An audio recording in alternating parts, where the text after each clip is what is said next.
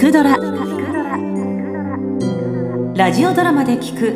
名作文学。播磨の国。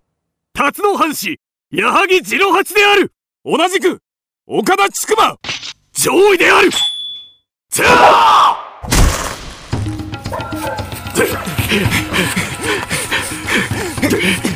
いかん。追っ手が多すぎる。千曲松原の中へ飛び込め。俺が食い止める。嫌だ。生きるも死ぬも二人一緒だ。バカを言うな。別れれば追っ手の力もそげる。行け。そうか。では船で追っちゃおう待て。国に帰ったら茅野の幸恵という娘に伝えてくれ。次郎八が剣吾を祈っていたと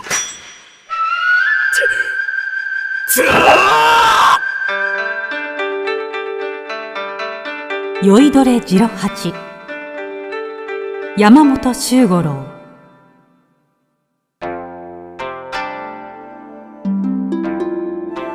次郎八と千曲は同い年で幼い頃から兄弟のように仲が良かった。二人は判明によりおよそ3年の関空を経て島津家に逃れた罪人を見事上位討ちにした。そして2年の月日が経った。それから拙者は船にたどり着き夜明けまで待った。だが次郎八の姿は。そうか。さぞ立派な死に様であったろ千曲は江戸から数年ぶりに帰った金之助に当時のことを語った。金之助もまた次郎八の墳景の友である。う次郎八には言い名付けがあったはずだが。それについては話がある。そう言うと千曲は金之助を屋敷へ案内した。すると玄関でみずみずしい若妻が出迎えた幸恵と申します。ふつつか者でございますが、どうぞよろしく。おう手前こそ幸恵殿というともしやあの夜千曲は次郎八に言い名付けがいたことを初めて知ったそして国に帰った後友の遺言を伝えるため幸恵を訪ねた以来二人は次郎八の死という共通の悲しみにより緊密なつながりを持った。やがて次郎八の一周期が終わりさらに半年経ち二人は婚姻の式を挙げた。友の言い名付けをめとったこと。批判する者もいるがそれも当然と思う。世間がどんな評判をしようと気にするな。きっと次郎八も冥府で祝福してくれよ。だが運命ほど皮肉なものはない。金之助という理解者ができ二人の世評が好転したある日思いもよらぬ障害が彼らの前に現れた。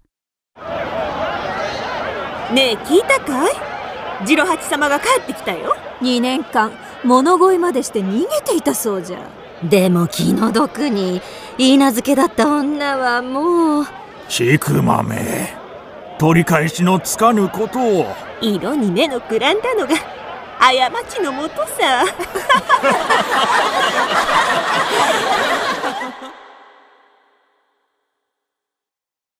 金之助が登場した時次郎八は御前に召され酒を振る舞われていた。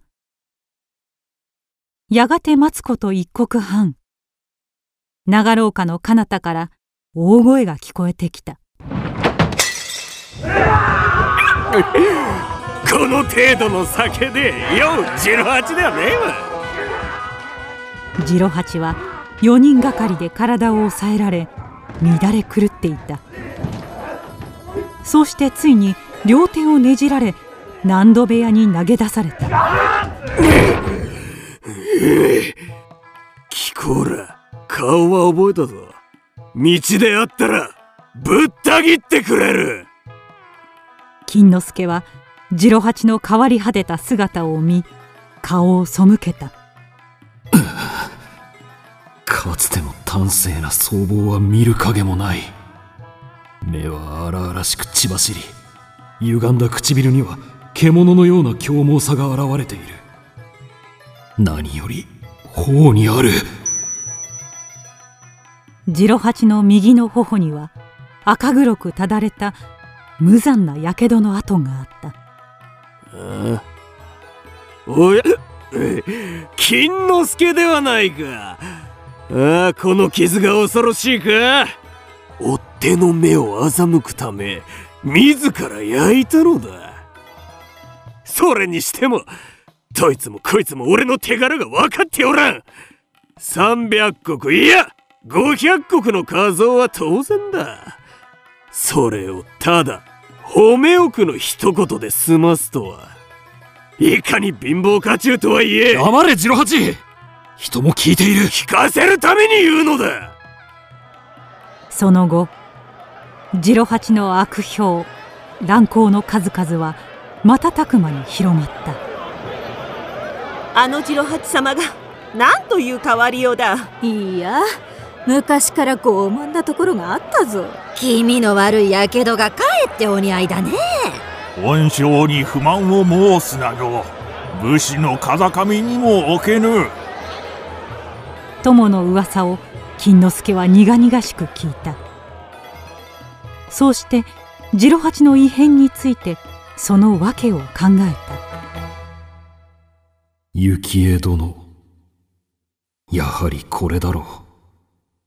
命を拾って帰ってみれば許嫁は他の男に嫁いでいた。しかも死を賭して救った親友にその上彼は二目と見られぬ醜い顔になったのだ。変わらずにいられようか。金之助は次郎八の苦悩を救うため彼を何度も訪ねた。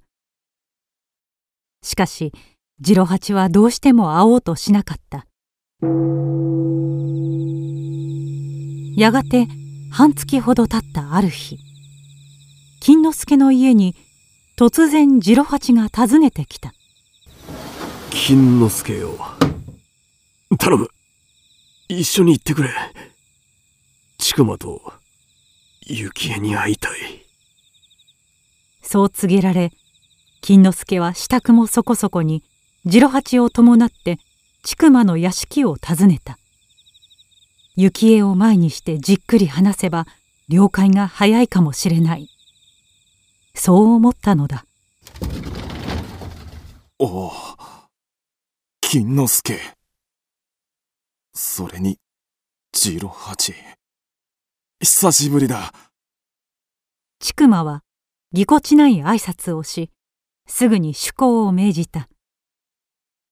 次郎八は顔の筋一つ動かさず呆然と座っている。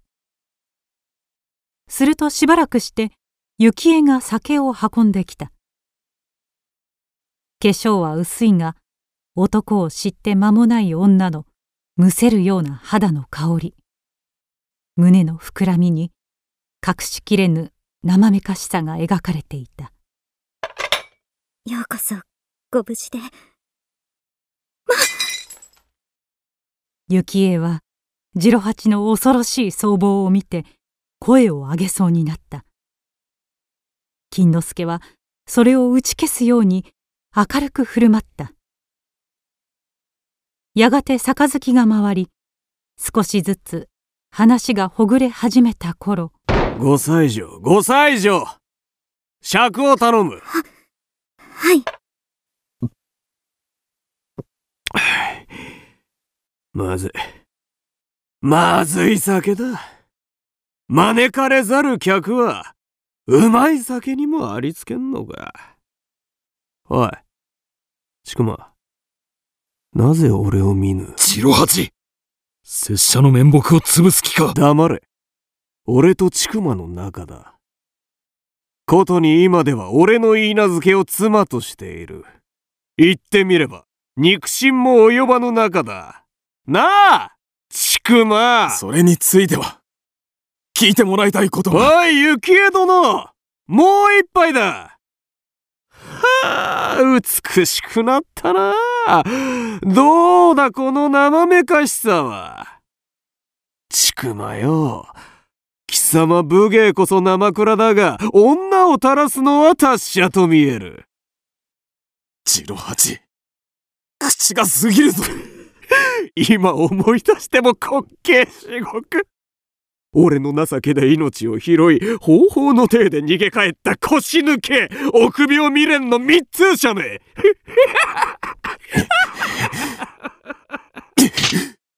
表へ出ろジロハチ面白い。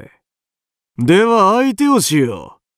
来い、軟弱者待て双方ともやめんかそれ以上はお上へはばかりがあるちくま、ジロハチは酔っているのだあなた、どうぞ。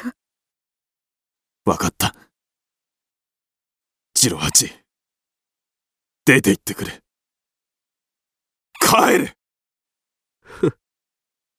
帰れ。か。帰れ帰れのみひょこひょこっと。また命を救われたな。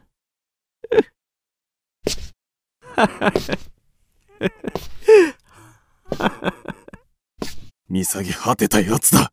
ええ。あんな方とは、夢にも存じませんでした。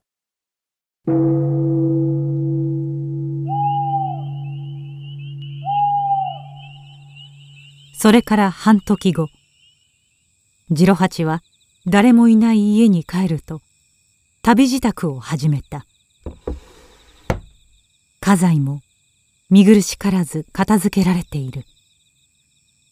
やがて明かりを吹き消し外へ出た時提灯が一つ近づいてきた。ジロハチどこへ行く？あその顔は？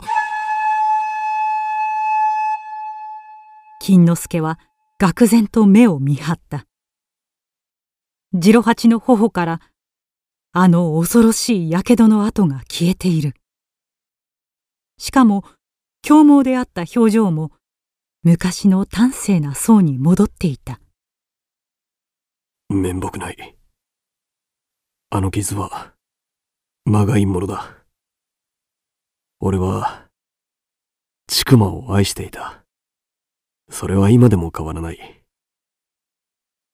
俺は国に帰ってすぐ、あの二人のことを知った。結びついた事情はよくわかる。幸せを祈りこそすれ。憎む気持ちなど、ありはしない。それなら、なぜ？わからぬか。世間は無情だ。俺が今まで通りここにいれば、二人は終生苦しむことになる。だから俺は、酔いどれジロ八になった。俺が悪人になればなるほど、世間の目も、二人の気持ちも違ってくる。そして、それは成功した。これでも、あの夫婦は自由だ。ジロハチの幻から逃れ、二人だけの生活が始まるのだ。これほどの、これほどの武士を、ミスミス、悪名に口させるのかそれが、二人のためなのだ。正直に言えば、雪江のその時初めて初めて次郎八の目に涙が光った。初秋の夜風が高く高く吹き過ぎてゆく。虫の音がむせぶように闇を震わせていた。